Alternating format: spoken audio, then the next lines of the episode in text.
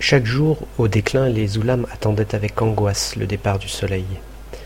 Tassés dans l'ombre d'une caverne ou sous le surplomb d'un roc, devant le froid et les ténèbres, ils songeaient au feu qui les nourrissait de sa chaleur et chassait les bêtes redoutables. Les veilleurs ne cessaient de tenir leurs armes prêtes. La tension et la crainte harassaient leurs têtes et leurs membres. Ils savaient qu'ils pouvaient être saisis à l'improviste avant d'avoir frappé. L'ours avait dévoré un guerrier et deux femmes. Les loups et les léopards s'étaient enfuis avec des enfants. Beaucoup d'hommes portaient les cicatrices de combats nocturnes. L'hiver venait. Une nuit, Faoum, le chef, dans une lutte contre le lion, perdit l'usage du bras droit. Ainsi, il devint trop faible pour imposer son commandement. Le désordre grandit dans la horde. Oum ne voulut plus obéir. Mou prétendit être le premier parmi les Oulam. Tous deux eurent des partisans, tandis qu'un petit nombre restait fidèle à Faoum.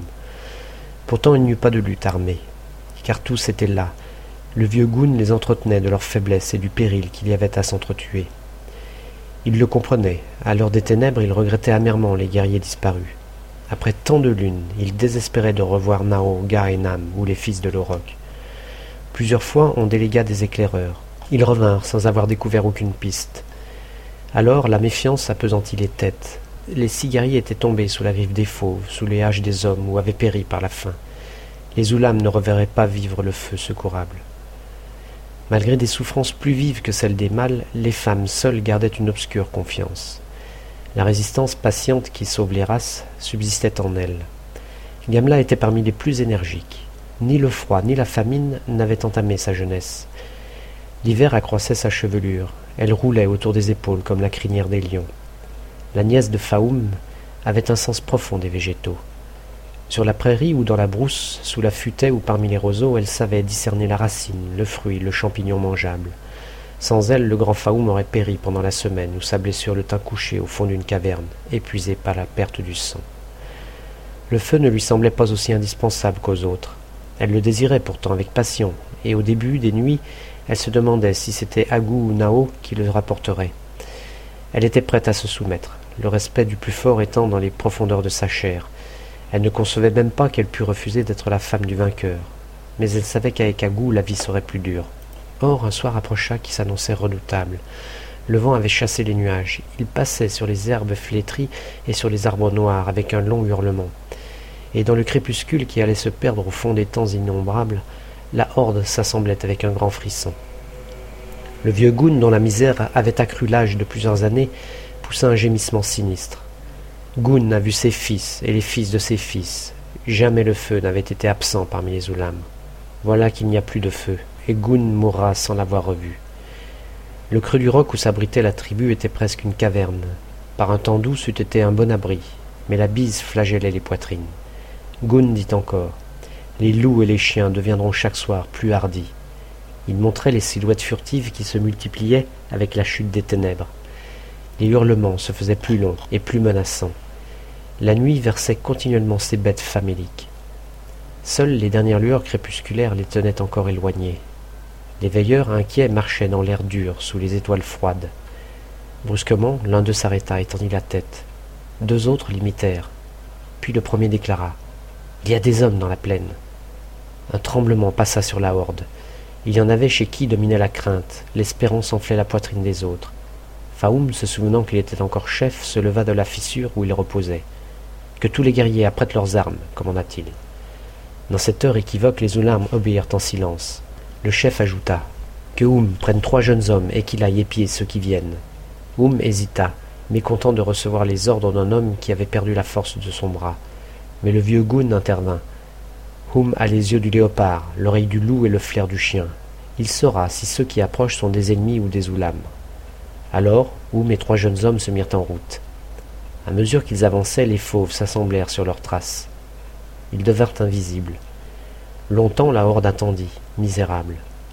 Enfin une longue clameur fendit les ténèbres. Faoum, bondissant sur la plaine, clama. Ceux qui viennent sont des Oulam. Une émotion terrible perça les cœurs. Les petits enfants même se levaient. Goun parla à sa pensée et celle des autres. Est-ce Agou et ses frères? Ou Nao, de nouveaux cris roulèrent sous les étoiles. C'est le fils du léopard, murmura Faoum, avec une joie sourde, car il redoutait la férocité d'Agou. Mais la plupart ne songeaient qu'au feu. Si Nao le ramenait, ils étaient prêts à se courber devant lui. S'il ne le ramenait pas, la haine et le mépris s'élèveraient contre sa faiblesse. Enfin Nao fut en vue. Il arrivait tout noir sur la plaine grise, et Faoum hurlait. Le feu. Nao apporte le feu. Ce fut un vaste saisissement. Plusieurs s'arrêtèrent comme frappés d'un coup de hache, d'autres bondirent avec un rauquement frénétique, et le feu était là. Le fils du léopard le tendait dans sa cage de pierre. C'était une petite lueur rouge, une vie humble, et qu'un enfant aurait écrasé d'un coup de silex mais tous savaient la force immense qui allait jaillir de cette faiblesse. Haletant, muets, avec la peur de le voir s'évanouir, ils emplissaient leurs prunelles de son image. Puis ce fut une rumeur si haute que les loups et les chiens s'épouvantèrent. Toute la horde se pressait autour de Nao avec des gestes d'humilité, d'adoration et de joie convulsive. Ne tuez pas le feu cria le vieux Goun lorsque la clameur s'apaisa. Tous s'écartèrent. Nao, Faoum, Gamla, Nam, Gao, le vieux Goun formèrent un noyau dans la foule et marchèrent vers le rocher. La horde accumulait les herbes sèches, les rameaux, les branches. Quand le bûcher fut prêt, le fils du léopard en approcha la flueur frêle. Elle s'empara d'abord de quelques brindilles.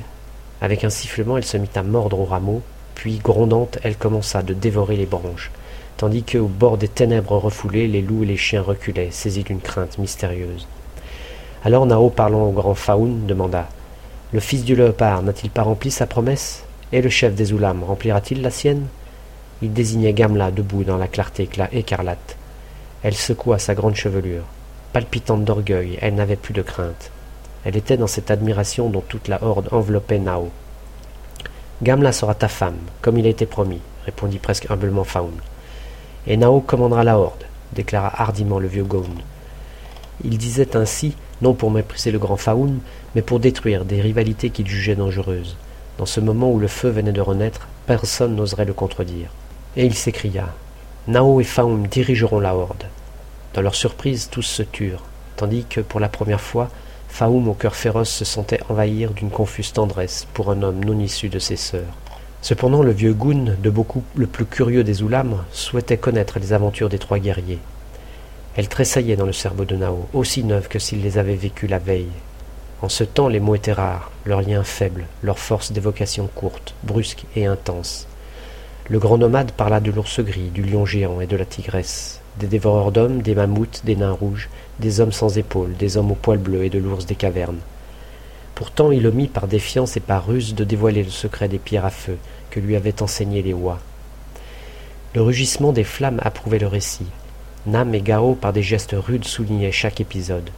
Comme c'était le discours du vainqueur, il pénétrait au plus profond, il faisait halter les poitrines. Egun clama il n'y a pas eu de guerrier comparable à Nao parmi nos pères, et il n'y en aura point parmi nos enfants, ni les enfants de nos enfants. Enfin Nao prononça le nom d'Agou. Les torses frissonnèrent comme des arbres dans la tempête, car tous craignaient le fils de l'Oroc. Quand le fils du léopard a-t-il revu Agou interrompit Faoum avec un regard de méfiance vers les ténèbres. Une nuit et une nuit se sont passées, répondit le guerrier. Les fils de l'Oroc ont traversé la rivière. Ils ont paru devant le roc où se tenaient Nao, Nam et Gao. Nao les a combattus. Alors ce fut un silence où s'éteignaient même les souffles. On n'entendait que le feu, la bise et le cri lointain d'un fauve. Et Nao les a terrassés, déclara orgueilleusement le nomade. Les hommes et les femmes s'entre-regardèrent. L'enthousiasme et le doute se heurtaient au fond des cœurs. Mou exprima l'obscur sentiment des êtres en demandant Les a-t-il tués tous les trois? Le fils du léopard ne répondit point. Il plongea la main dans un repli de la fourrure d'ours qui l'enveloppait, et il jeta sur le sol trois mains sanglantes. Voici les mains d'Agou et de ses frères. Mou et Faoum les examinèrent. Elles ne pouvaient être méconnues. Énormes et trapues, les doigts couverts d'un poil de fauve, elles évoquaient invinciblement les structures formidables des velus. Tous se souvenaient d'avoir tremblé devant elles. La rivalité s'éteignit au cœur des forts. Les faibles confondirent leur vie avec celle de Nao. Les femmes sentirent la durée de la race. Et Gun aux os secs proclama Les Oulam ne craindront plus d'ennemis. Faoum saisit Gamla par la chevelure, la prosterna brutalement devant le vainqueur, et il dit Voilà, elle sera ta femme. Ma protection n'est plus sur elle. Elle se courbera devant son maître, elle ira chercher la proie que tu auras abattue et la portera sur son épaule. Si elle est désobéissante, tu pourras la mettre à mort. Nao, ayant abaissé sa main sur Gamla, la releva sans rudesse, et les temps sans nombre s'étendaient devant eux.